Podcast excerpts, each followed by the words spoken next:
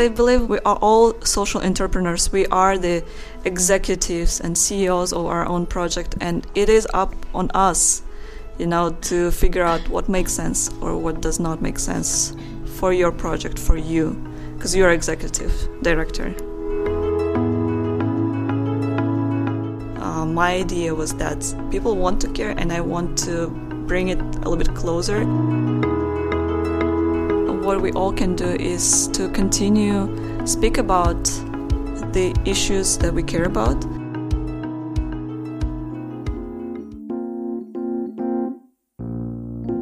Inside Impact. Der Podcast mit Wirkung. Hello and uh, welcome back to Inside Impact. Inside Impact being, of course, the podcast of the Social Entrepreneurship Center of WU Vienna. My name is Martin, and I am incredibly happy to uh, welcome you to a very special episode because we are live at the Social Impact Awards Summit uh, today. I say we, of course, it's not myself only. Uh, wonderful Kate Lee is with me today. Hi, Kate, how are you doing today? Uh, hi, everybody. Thank you for having me. I'm, I'm feeling great. And it's not only Kate with me, we have also a wonderful audience today. Uh, as I said, we're doing this live for the reason um, that also other people can join us on the podcast today. So if you hear some other voices today asking some questions, please do not feel surprised on your headphones wherever you're listening the podcast to. So also perhaps to the audience, hello, hi. Uh, please give a big round of applause to Kate for being the guest on the show today.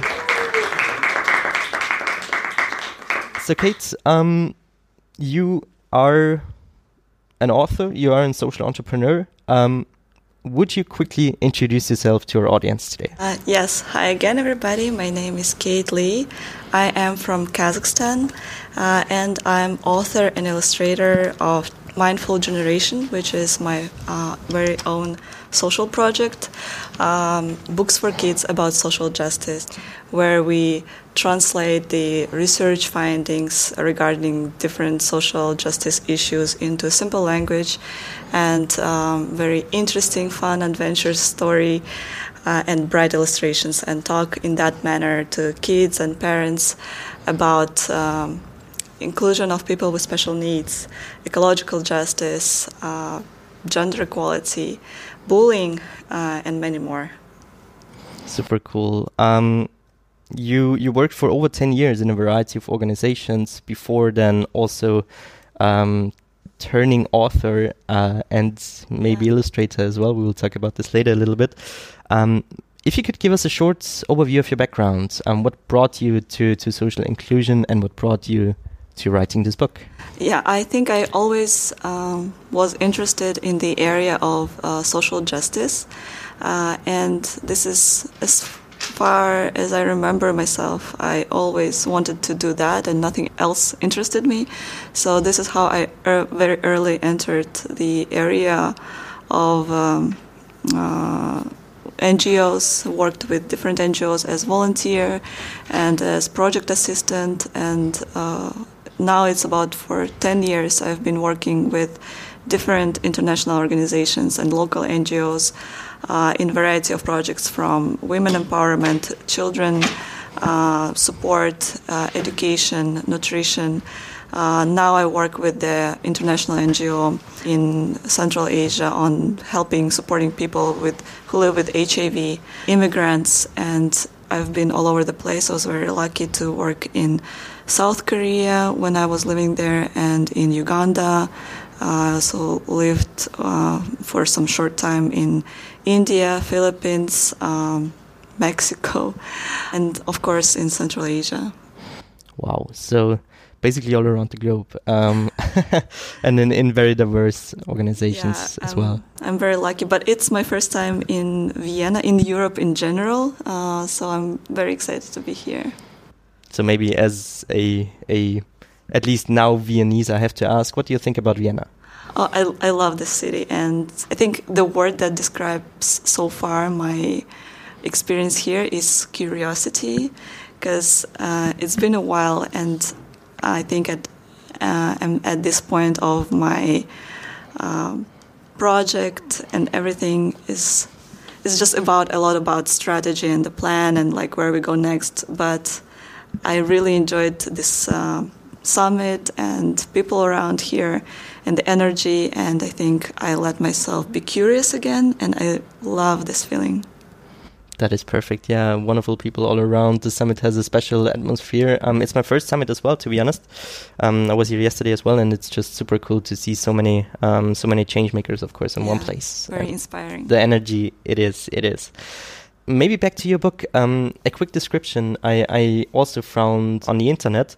There, your, your book is being described as an award-winning children's picture book about inclusion, people with special needs, empathy, empowerment, and friendship. Alina and her kitten Hunter love traveling around the world, learn new things, and make friends along the way. In a new town, they meet Lisa. She is an engineer, uses a wheelchair, and makes the city more inclusive. Lisa shares with her new friends what inclusion means to her and why is it important. So, the very tough question what does inclusion means to you and why is it important? Uh, I think inclusion uh, means a lot of things uh, for a lot of people. Uh, I decided to narrow it down uh, to the topic and discuss the topic of inclusion of people with special needs. And I think it's about teaching all of us how to see people first rather than diagnosis or the special need that they have. And also the term special needs, it's also a little bit tricky for me because I feel like going to school, being able to go outside is not a special need. It's a regular need, you know. Being able to do any kind of sports independently, not being dependent on other people's time schedule or mood even, you know. I think it's about freedom, equality and just individuals themselves. Yeah. Mm. And I think that's the kind of thoughts that I had when I was creating this, this book and the message that I wanted to convey through this. So also that special needs are not that special. Basically, Yeah. it's it's another way of treating very common needs. Basically, Yeah, and I think um, when I came back to Kazakhstan, basically after living abroad and studying abroad, doing my bachelor's and master's degree somewhere else, when I came back, uh, and this is what I want, always wanted to do, to like to get all this experience. That's why I've been all over the place, uh, all over the world, and doing different kinds of project uh, and studying. Obviously, I wanted to bring that theory and action and gather all of that, come back to my hometown, my home country, and try to share it, you know, and try to see like how can I apply myself and everything that I gathered here.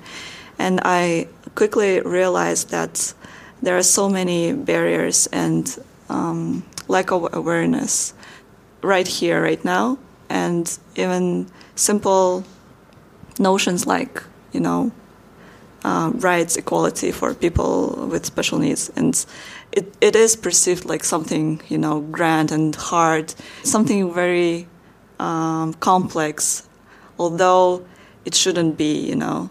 It should be an everyday life and um, just a basic basis of life. Yeah. Not something too far away as a concept. yeah, very very nicely put. There are many ways to to of course also do do advocacy for the topic of social inclusion and also uh, raise awareness. How did the the thought of creating a children's book come to life? Well, I have a niece, uh, so the main character, there are two main characters. So when you said it's about friendship, uh, it's um, Elena learns about inclusion, which is uh, Elena is my niece, and uh, this fictional character Lisa, who is engineer, they are both main characters, and I wanted to put them equal together. And it's not about you know saving somebody or like being you know so smart or whatever and opening the way or I don't know. It is to put them together as equals and um, showing the process of learning from each other and supporting each other. Um, so yeah, mm, this was my way of trying to explain something that I care about and something that I researched and studied to my niece. But I quickly found that um, I identified myself as a researcher and how I cared or how I raised my own awareness of certain things um, was through research and uh, reading articles. But when I have to speak about that to somebody else, that's a lot of terminology, a lot of um, maybe not very easy to understand concepts.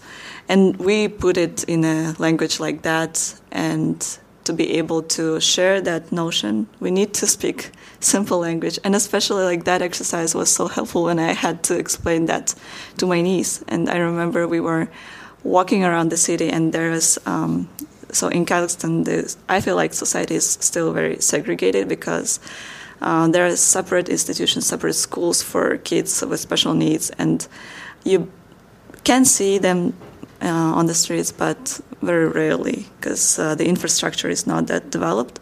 So when we saw uh, two kids outside, it was next to this school uh, for kids with special needs, and everybody, like adults, were looking at these kids. They were using sign language, and everybody looked at them that like they were aliens. And my niece, she was uh, four at that time, and she was like, uh, "Auntie, why everybody is looking at them like that? And what's wrong with them? You know?" And I knew that I wanted to explain it correctly but I couldn't find the words on spot. Um, and I said, like, wow, this is a really good question, and nothing wrong with that. But if you're curious, let's find a book. That's our trick, how we uh, answer, like how we buy the time when we cannot answer the question right away, but we know we want to answer it correctly. And we were searching for books for uh, younger kids, and we couldn't find any on that topic. There were some, but a lot of text, a lot of letters, very thick, very little um, illustrations at that time. Yeah, and that's how we decided let's create our own book and illustrate it together. Wow, so, so really from your own experiences basically you had and you decided, okay, now it's time to create something which is not there yet, obviously. Yeah. And I really like that you also uh, mentioned the, the expertise you generate yourself when you're trying to explain something in very simple words. Yeah. Um, when we talked before the, the recording, um, you even had kind of this uh, notion that the book should also be understandable without the words at all. Yeah. How big of a challenge is this? Oh, um, it was a very new experience to me because I I'm coming from a creative family. My mom is an artist, but I never studied, you know, how to draw, but I just enjoy drawing. So I had this fantasy that I know how to draw. And when I was pitching my project, um, it was just an idea. And I didn't even have a portfolio, you know, like why should you invest? Like, what are the uh, chances that I can make it? I I really wanted to try to do it myself, but I had a plan B. You know, if it turns out not that good, I can always hire professional illustrators. But I really was curious uh, and wanted to try it uh, and make it this process uh, together with my niece. But one of the challenges, for example, was, you know, there was part of the book that said, you know, they wanted to reinvent the school, you know, make it more accessible. Um, stairs, figure out like how to how to deal with that, and you know, small things like level of sinks. Okay, great idea. How you illustrate it. So I wanted really for kids to be able to look at this book and imagine and like see it, you know, visualize it, and put as little text as possible, and more visualization. Um, so yeah, that kind of things were a challenge, but yeah, I'm really glad and excited that it worked out. and it worked out pretty well. As it looked like here we have the book in front of us right now. We had a look also prior to the recording of course.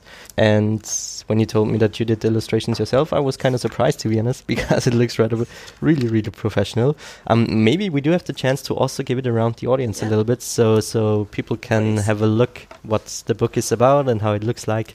Real quick uh, i know guys it's in russian language right now. I ran out of uh, english version myself but uh, as we said, you should be able to get the message from the illustrations.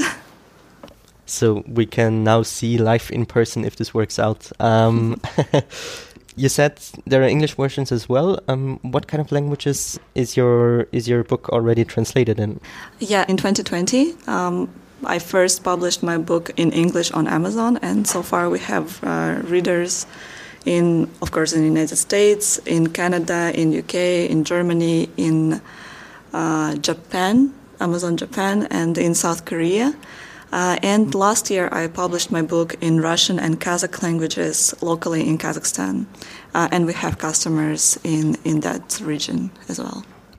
Do you also have now, because we're talking about customers a little bit, um, do you have a number for us? How many people already are reading uh, the book? It's um, more than hundreds. nice. Yeah. Yeah. Um, in of course, I, I feel like it is the same for stories, uh, fictional stories in general, and children's books. I feel like this is also an industry which is rather highly competitive. Um, uh, yeah, but a great thing about it is, and what surprised me, something that I didn't really expect, was um, the level of interest to this book and the project. And I think the strongest and the most powerful um, things about this project was that I was able to convey through this book and through through this project and the mission of it. I was able to convey the idea, and people really liked it because it's something novel to many, and it got really big. Uh, for example, I just published the book in Russian and Kazakh languages last year, and um, now, at this day, teachers use this book as a material to uh, speak about inclusion in elementary schools in Kazakhstan, all over across this, the country, in big cities, in small villages, in like very remote villages.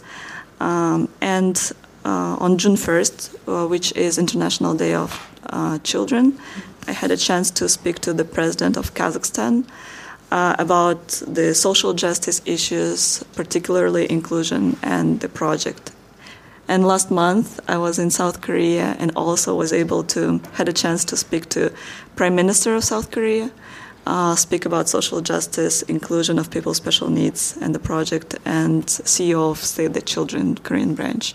So there is a lot of attention to the book, and I think you don't just co- compete with other books because uh, there is a message um, behind behind that. Nice, which yeah. is important and gets people excited and also super cool you said you you now have the chance to also speak to people who really can have a severe impact in this regard yeah.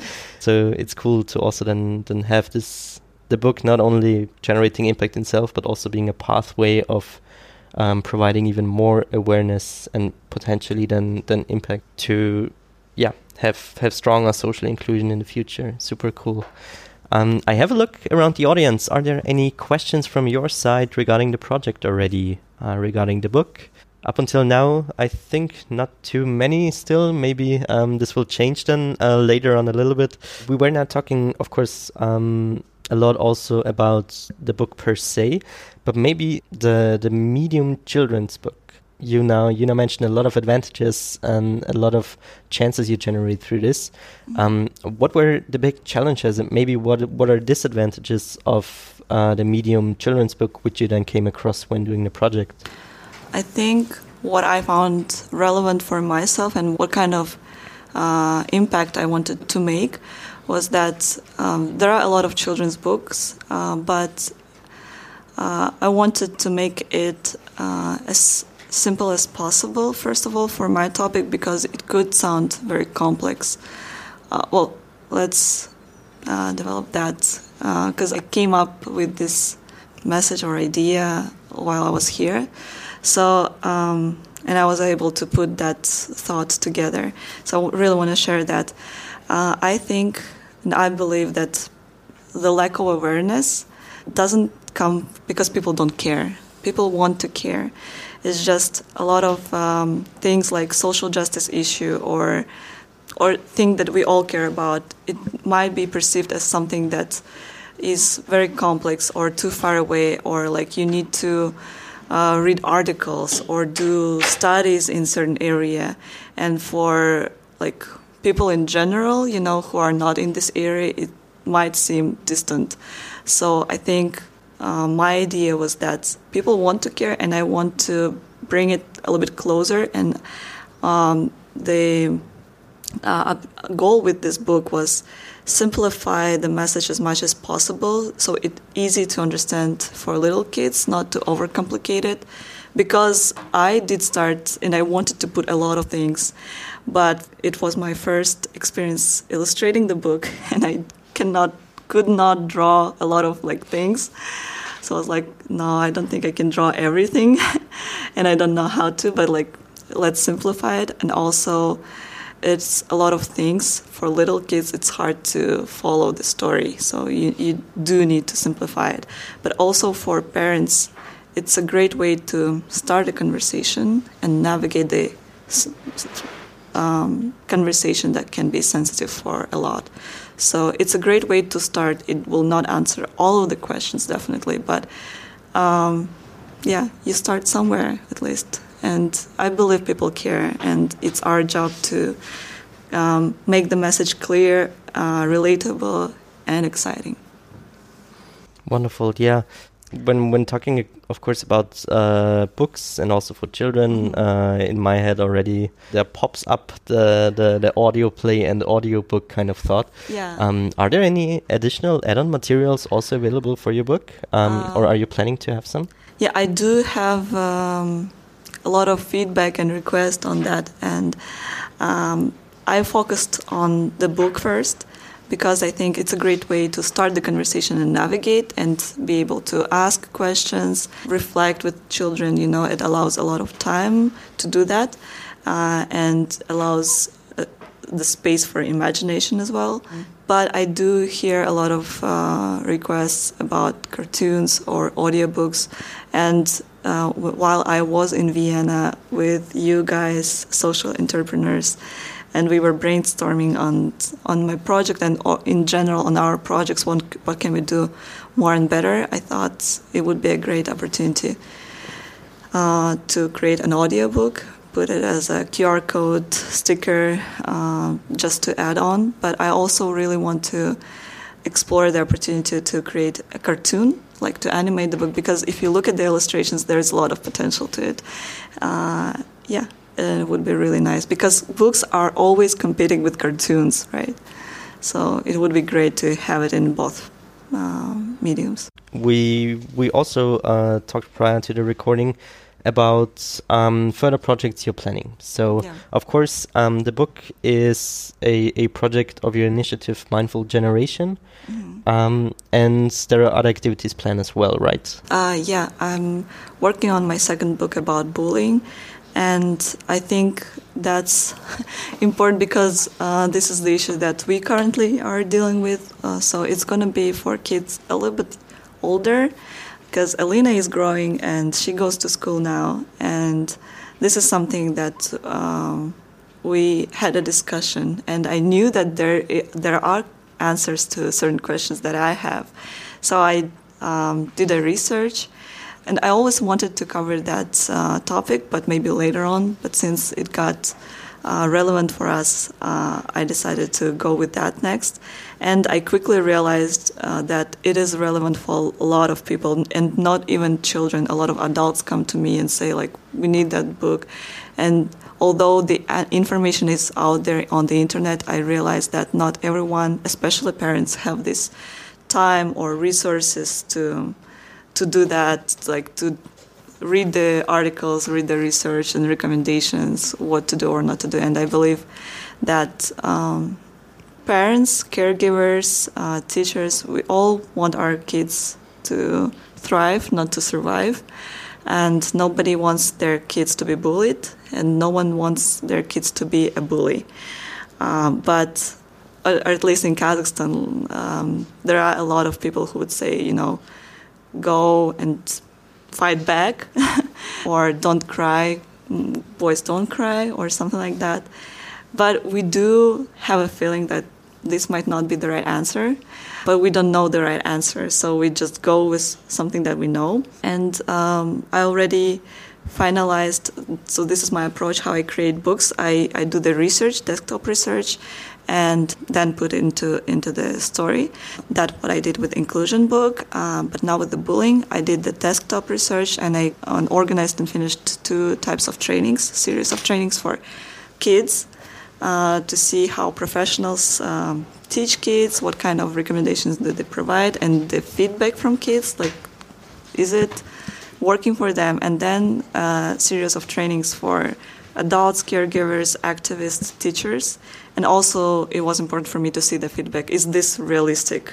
You know, or it's just, oh, nice idea, but I cannot see this happening in real life, you know, when you're in classroom or, uh, or you're at home. Uh, so yeah, I already got a lot of interesting stuff and um, want to put it all together into a book now. to also be clear about your initiative, Mindful Generation, mm -hmm. it is focused on the books solely, and yeah. on the materials revolving around the books, perhaps which which might be uh, well, then there, or do you have other activities as well? This was the core thing to create a book, but to create a book, I also um, do the trainings as a part of research and you know gathering material for my book. Yeah and then for the promotion of the book and raising awareness around the topic uh, we do um, events when like reading to children with author and then like drawing sessions. So more people can come and start caring about social justice issues Inside Impact.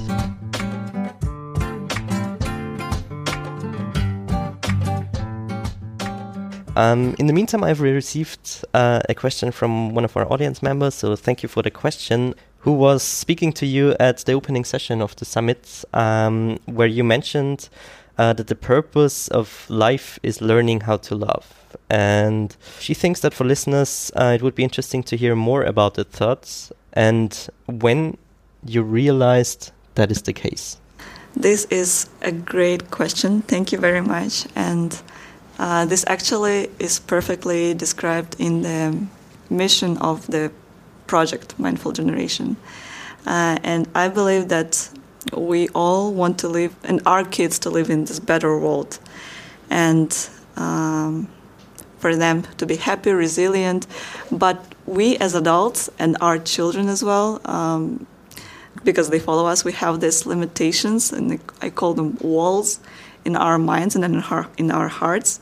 And um, these walls definitely, uh, like, basically define and navigate us. Who can we love? Who can we be friends with? You know, who can we understand and relate to? And it's usually like our family, our neighbors, our friends. But sometimes these limits or these walls are so tight it's um, not enough space to even love and accept yourself. Uh, but the good thing is that I believe that these walls are can be moved. They are mobile, uh, and you can move them. And I think you can move them through mindfulness. Uh, mindfulness can help us push these uh, boundaries, walls further, and let mind and heart be big enough to fit in everybody. But how do we learn and teach mindfulness. And I believe it's through listening to other people's experiences, being open to listen uh, to other people's stories. Uh, and I believe that books perfectly can uh, help with that, uh, help you, you know, start being mindful of other people's, you know, needs and uh, and experiences in general. And so that's how I believe we can learn to care, learn to be mindful, not of just yourself. Accept and love each other, uh, and accept and love yourself. These would be some amazing final words. Unfortunately, we still have some time, so, so we need to go on a little bit. Um, but this is also the reason, kind of now, now that uh, from your point of view, it is that important to educate these values also to children because maybe it is easier to have a lasting effect on the expansion of the walls in your heart and of the room between the walls. Um, so to teach very early uh, mindfulness, but of course also that it's maybe easier than it seems to to love more people. And yeah, definitely. And this is something also personal. Uh, I come from a very small town myself, and I didn't have a lot of privileges or opportunities before in my life. Um, and when I got opportunities to go abroad, study abroad, I do remember myself also not being very mindful of other cultures or certain things, you know. And I did learn and evolve, and I'm definitely not the same person I was 20 years ago, for example. And I enjoy this journey of learning more, you know, be more aware. And that's how I believe other people have this capacity if they know more, you know. And I have this problem when we say, you know, start judging others, you know. You throw garbage away on the street, you know. It's wrong, I get it. It's just when I see that on the street in Almaty, where I, where I live right now in Kazakhstan, I see that, you know, maybe they just don't think about it right now. They definitely can start feeling and caring about this thing. It's just, you know, they come from a different life or from a different society, a different community where there is no value for that. But instead of judging, you know, and shaming people, we can show example and like how it was for me. Like I was really lucky to have the most kind people who didn't uh, shame me for certain things, but just by example showed me certain things, and I was like, oh wow, I never thought of that before, but good point. So really facilitating the the understanding points yeah. more than like very directionally yeah. say, okay, that's wrong what you're doing here. Yeah. Mm. Definitely learning myself to be more mindful and um, learning with my niece how to do that and how to teach it and share, maybe share the journey with others. Nice.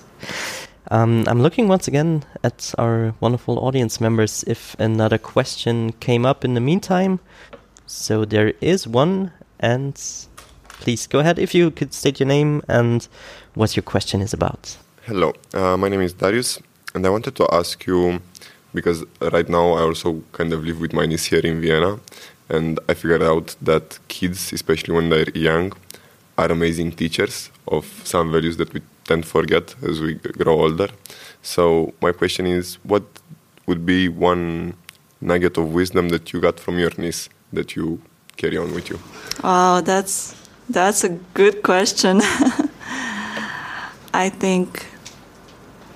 Um, it's how to love because um, i don't know i have this very special bond with elena she's uh, my first niece and we already have second uh, tommy yeah her little sister but i i don't know um, she was born when i was abroad and i don't know how it came about but i really love her and she loves me. I don't know how that works, but if you have a look at our family pictures when we just take selfie or something, the like her eyes, how, the way she looks at me, I'm like telling my husband, you know, I need to find a man, and I want you, like I wanted to find a man, and, and now I want you to look at me like she looks at me, because you can see like the hearts coming from her eyes, and I think it's just being able to love that much uh, is something that I learned because sometimes we as adults, you captured it perfectly. We like forget certain things because like we have agendas, we have schedules, we have you know goals. Um, yeah, and just really fall in love with your life, with something that you do, uh, with the purpose that you care about, um, just with your whole heart, and lose yourself in that sometimes. It's very something pure and beautiful about it. Very, very nicely put. Um, we have a question also in the back there. Um, if you would like to ask it yourself, it would be cool if you could do so with the microphone. Um, I wanted to find out if there are some assumptions you need to make as a writer when trying to put together a story for children, and also if there are assumptions you do not have to make it's a space I am also trying to venture into. So I'd like to know, as adults, how can you put yourself into a kid's world? Of course, you do research, but sometimes the way you present the narrative and all of that, are there some assumptions you need to make to help you come up with a really good story that children can connect with? Yeah. Thank you for the question. Uh, I think the first thing is you definitely need to assume that what you're trying to say is not obvious to everyone.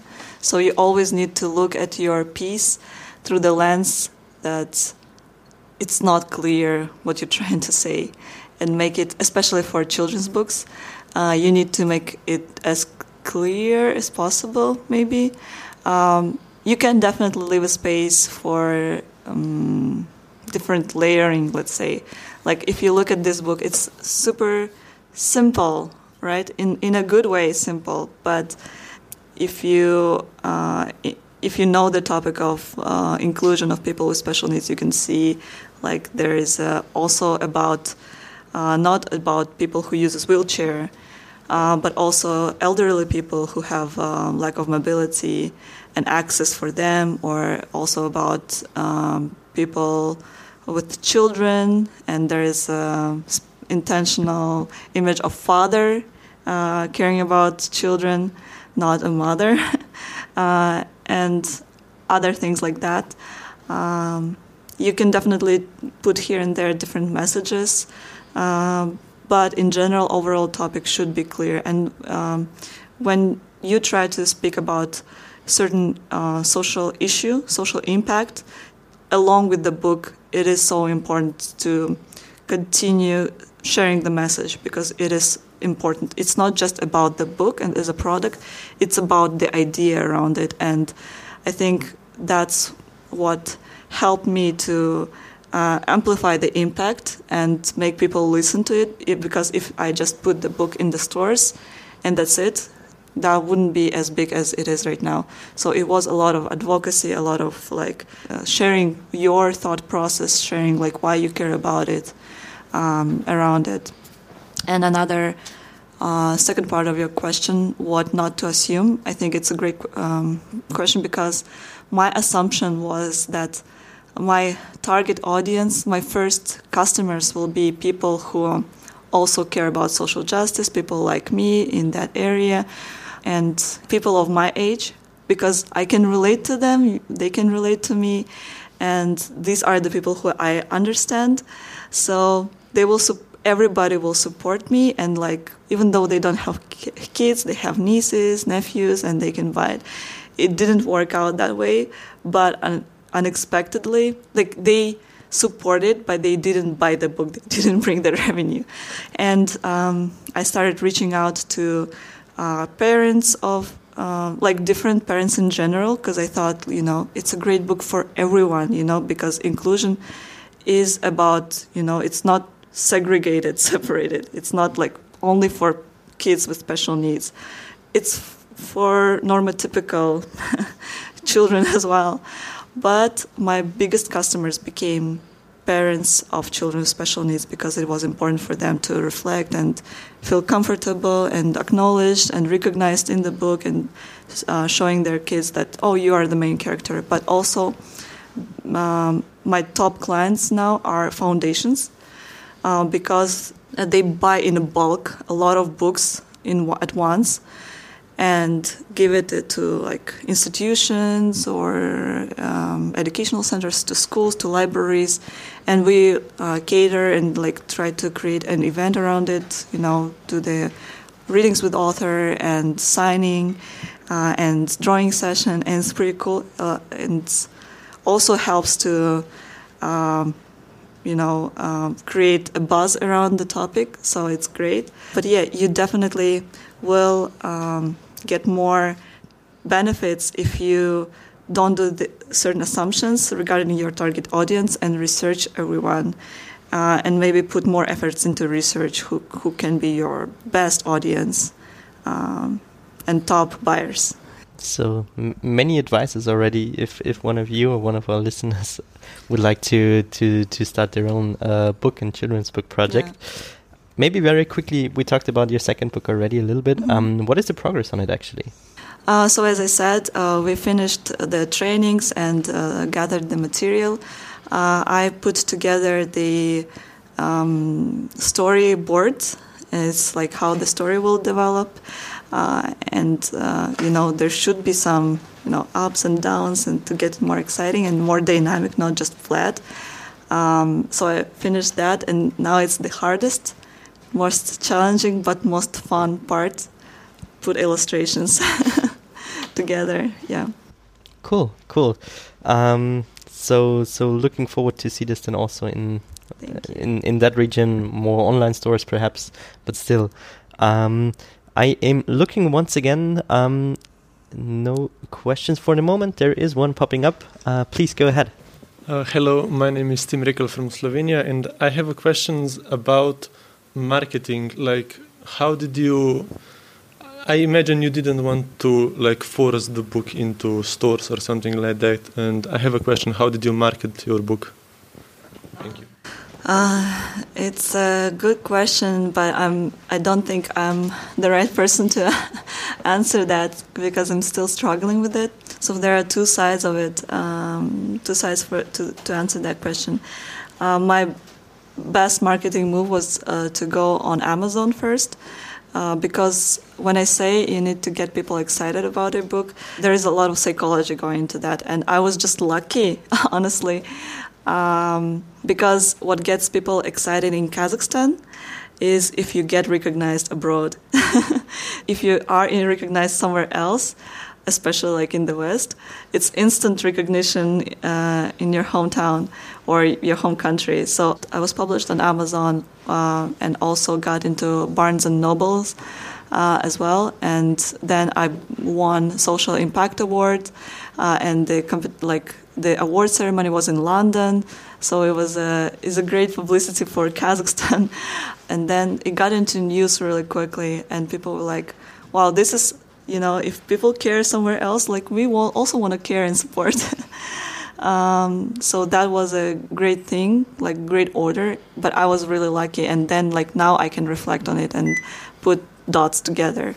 Um, in United States, it was pretty easy because Amazon allows uh, marketing tools ready for you. You just need to, you know, just filter it or, you know, synchronize it according to your goals and needs.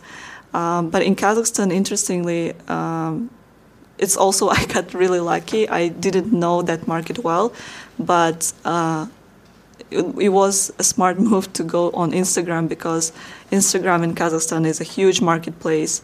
Uh, and in Kazakhstan, actually, I didn't spend anything. I spent zero local currency on marketing, but um, I got in onto every news outlet, uh, news, national TV, newspapers, magazines. And I think the key thing was uh, the first thing, like the instant recognition, because you were recognized abroad, and it is that psychology that comes to understanding like what gets people excited, um, like in the audience you're trying to reach. Uh, and second was the constant communication of the message around it, and the message should be clear, definitely. You know why you do this because people want to care and want to help and support. So it seems like an, an, a very important part was was generating this legitimacy first, right? So that uh, you're also able to speak on the topic, um, and you're recognized for being able to speak on the topic, kind of. And you know, now said the social impact award, of course, also played a role in this. We are at the SIA summit yeah. here, so I need to ask this question: um, How did social impact award contribute to the success? Well, definitely, as I said, it was um, first of all a great space to ideate and clear, crystallize my messages.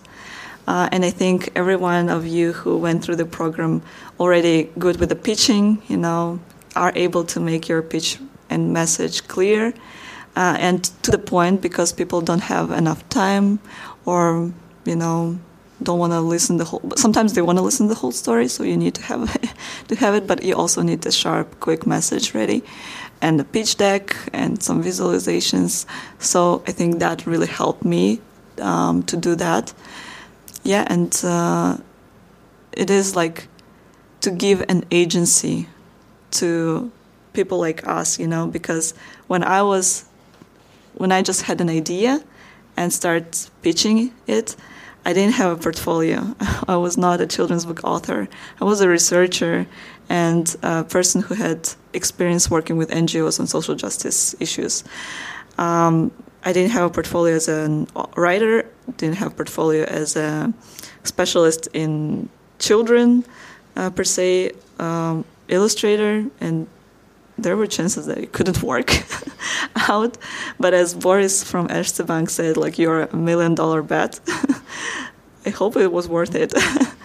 uh, so yeah, uh, social impact award definitely gave an agent agency to someone with no portfolio, but like we believe in your idea, we believe in your mission, let's do it, and definitely resources around it in terms of like mentors, expertise. Um, yeah. Great, great. So it, it was great opportunity for me. Cool. So, so now we have the advertising part also cleared uh, for for the podcast episode. Let's have a look around. Um, if there are any any questions, there is one. Yeah, please go ahead. Uh, my name is Katarina. I'm from Slovakia, and I want to ask you about the publishing the book, about the print the book because one thing is to I have an idea and uh, write it, illustrate it, and what then? what is the story behind then?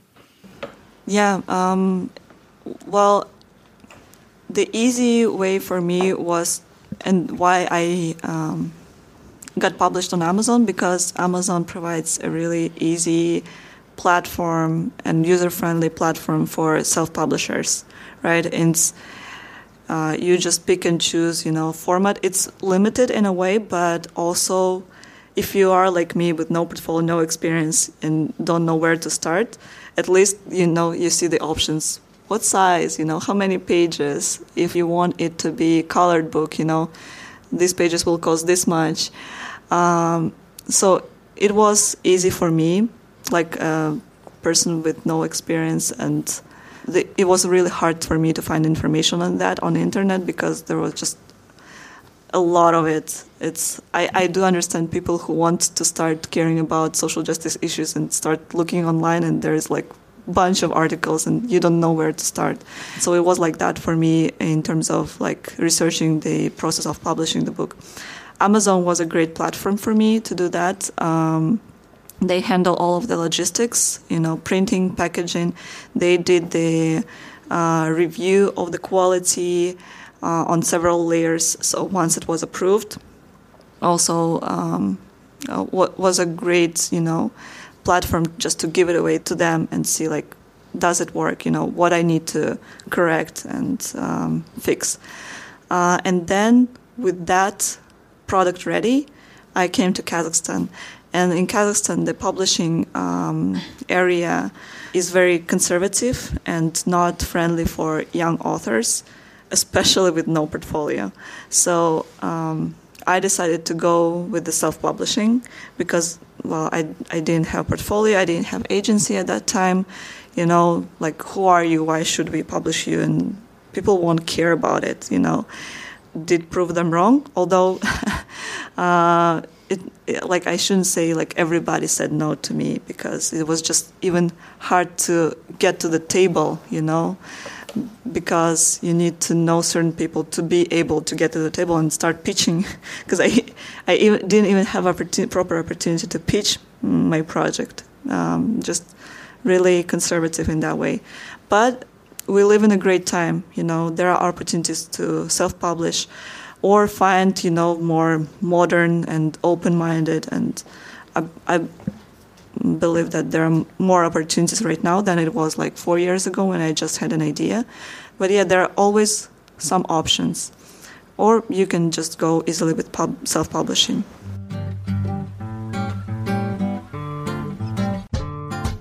Inside Impact.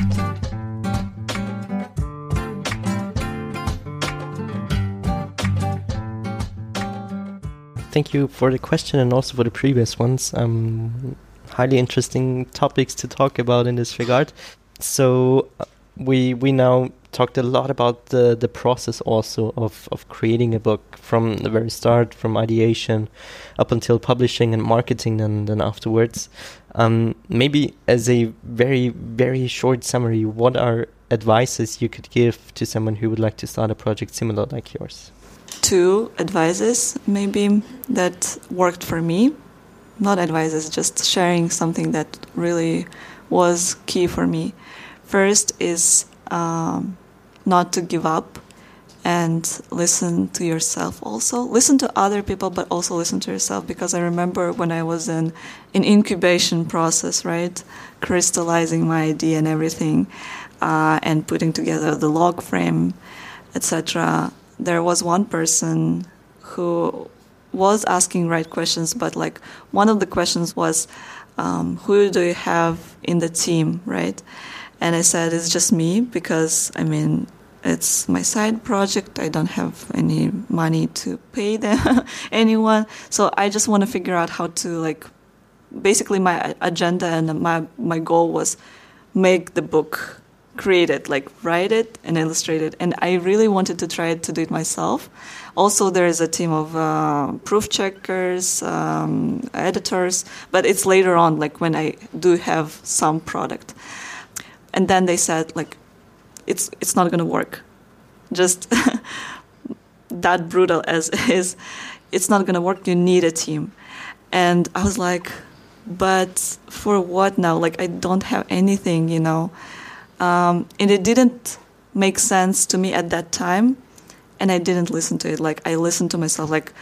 I, I, maybe some sometime um, further, but like now, I understand what my goal is. I understand what I need to do. It's just like I need to do a little bit pushing myself and like help crystallizing the idea and you know putting the process together maybe some mentor who will uh, help me you know see the order in in what way i'm working with my book and provide more context for for editorials or printing agencies in that way but i, I didn't have um, a need for any team at that time and it did work out now at this point of my project, it does make sense. I do need some more people, you know, because it expanded and, for example, marketing thing, you know, I'm stuck with it right now. I'm in the process of learning and like stepping out of the comfort zone and like, you know, not limiting the project in that way.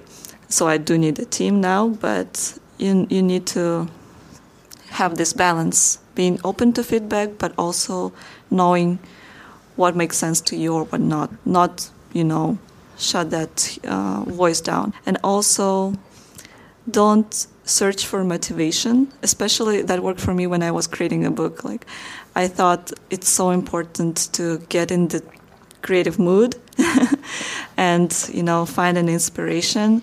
It doesn't work like that. You start drawing something and when you start doing something then the motivation and inspiration comes. Maybe not like inspiration will come and ideas will start popping up.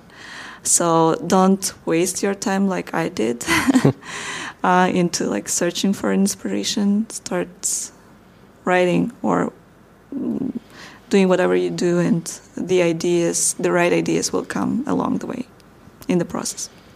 So very quickly put, don't stop listening to yourself with all the input you get from others, and just start doing and not wait for the perfect moment, kind of. Yeah, because mm. I believe we all um, we are all social entrepreneurs. We are the executives and CEOs of our own project, and it is up on us, you know, to figure out what makes sense or what does not make sense for your project, for you, because you're executive director.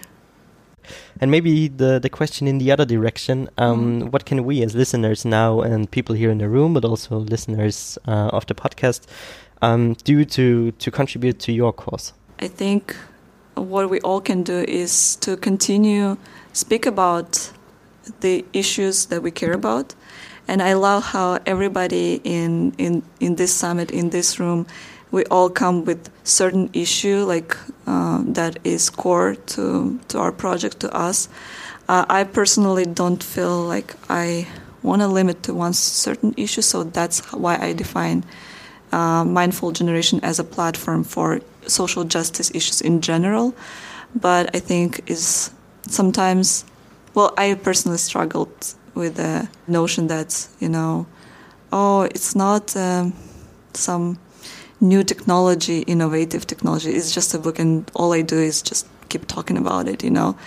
But it is important, and not everyone is still on board, and it is our job, at least in this time frame, to keep providing solutions, but also create a narrative around it and continue talking and raising awareness about something that we care. Are there any more questions, comments, anything? Because if not, um, then I would like to to ask the question, which is kind of always um, a a call for the final questions in an interview. Um, is there anything else you would like to share with our listeners and with the people here in our room today? I think one thing I wanted to share is just something that I um, realized here in Vienna while I was uh, in this program and or just in the city uh, around you guys, social entrepreneurs. I really love this feeling that I have right now is the feeling of being inspired again uh, and being curious, like what can come next.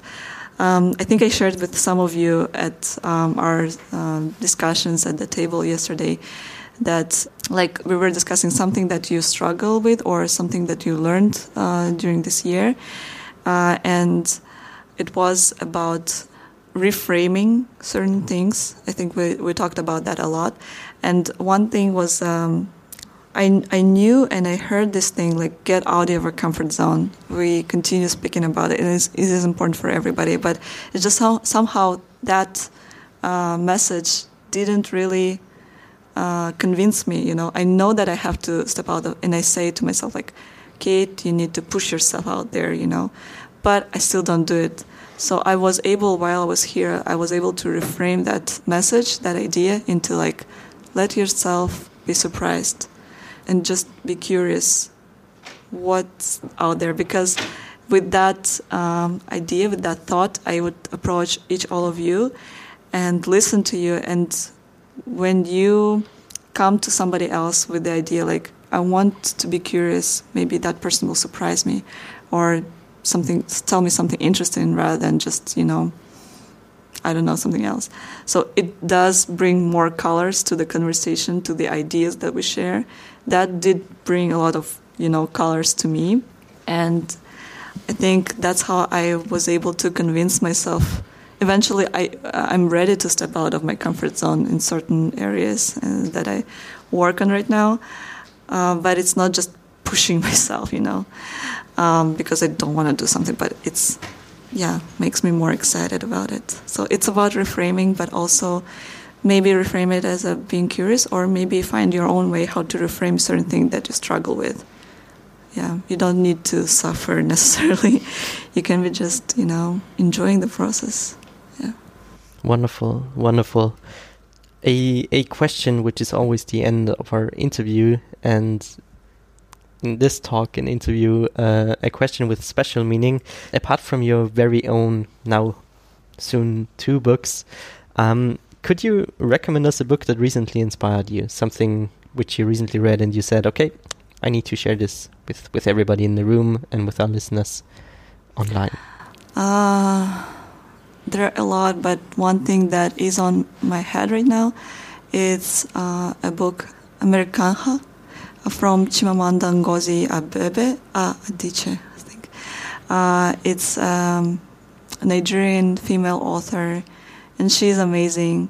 And um, it's just something that got me inspired, and it's just interesting, as I was saying throughout the podcast, learn other people's experiences um, and be able to be excited about it, curious about it and also expand uh, your worldview. So that did expand certain things in my mind. Um, yeah, and if a book can do that, I think it's a great book. Definitely, it is. Um, again, for our listeners online, we will put this also on our show notes, of course, you can find it um, very quickly.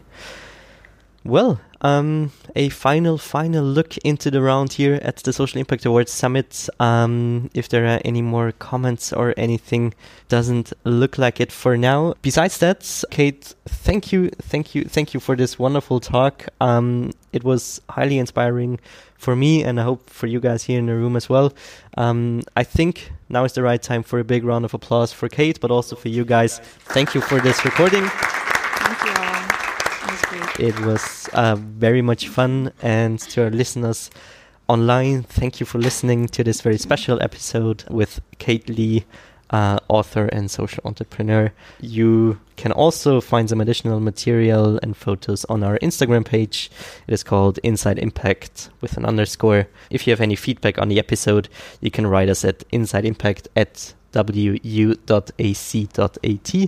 or on Instagram or wherever you find us. Thank you for listening and all the best. See you soon.